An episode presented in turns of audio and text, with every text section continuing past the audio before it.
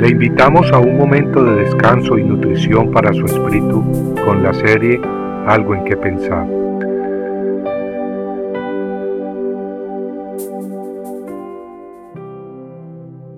Mas os hago saber, hermanos, que el Evangelio anunciado por mí no es según hombre, pues yo ni lo recibí ni lo aprendí de hombre alguno, sino por revelación de Jesucristo.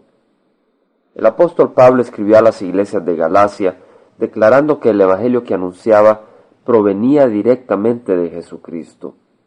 Pablo no proclamaba un mensaje producido por la mente humana, combinado con buenas intenciones. Su mensaje era mucho más que eso. Es un mensaje que vino del trono celestial, por revelación directa. Este Evangelio levanta el velo, descubriendo verdades para nuestro beneficio eterno. Verdades que la mente humana no tiene ni idea aparte de la revelación divina. Este mismo Evangelio declara, tal como leemos en Gálatas 2.16, que el hombre no es justificado por las obras de la ley, sino a través de fe en Jesucristo, y que por las obras de la ley nadie será justificado. Santiago escribió que cualquiera que guardare toda la ley, pero ofendiere en un punto, se hace culpable de todos. Así vemos que si alguien roba, aunque no mate ni cometa adulterio, se ha convertido en transgresor de la ley, y el que no ama a su prójimo como a sí mismo, ya ha fallado. Es indudable, pues, que todos hemos pecado. En el Nuevo Testamento queda escrito, aclarado y sin lugar a duda que todos pecaron y están destituidos de la gloria de Dios. La ley muestra nuestras faltas y pecados. Como un rayo de luz, penetra en nuestras vidas y descubre el pecado que habita en ellas. Esta ley, aunque no tiene poder para cambiarnos, muestra nuestra impotencia y hace obvia nuestra necesidad de salvación y de un Salvador. Y esto es muy importante, pues si no reconocemos nuestra condición, ¿cómo vamos a buscar al Redentor, quien es la única esperanza? En 1 Juan 5:12 leemos que el que tiene al Hijo tiene la vida, el que no tiene al Hijo de Dios no tiene vida. El intelectual de este mundo se siente ofendido ante la sencillez del Evangelio. Él rechaza la realidad del pecado y la necesidad de tener que resolverlo viniendo en obediencia y humildad ante Dios. Su mente rehúsa reconocer y honrar al Dios poderoso que creó el universo en seis días con su palabra, y siente que arrodillarse con corazón arrepentido ante un ser que sus ojos naturales no ven es primitivo y absurdo.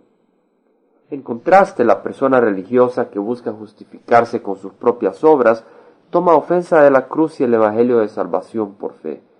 Esa persona quiere vanagloriarse en su religiosidad y en el cumplimiento de sus ceremonias externas, pero el Evangelio que predicaba Pablo no lo permite, pues tal como leemos en la segunda carta de Corintios 10:17, el que se gloríe, gloríese en el Señor.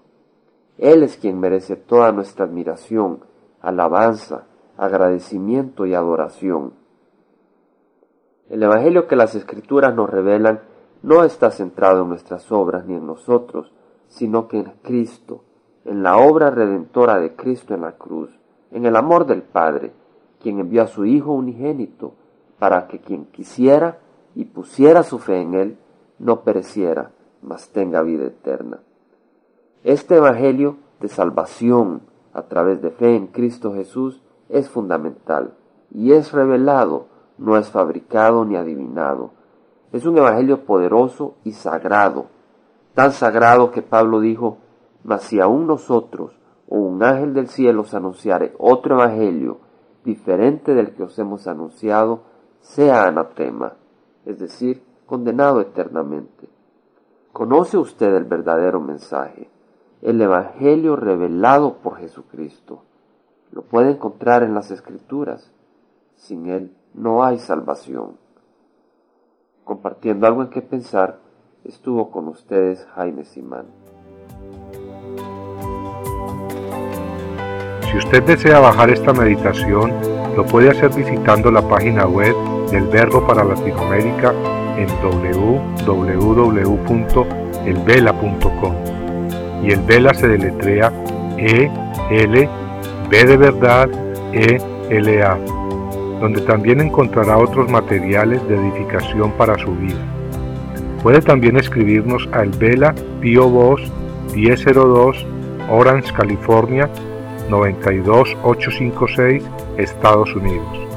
Dios le bendiga.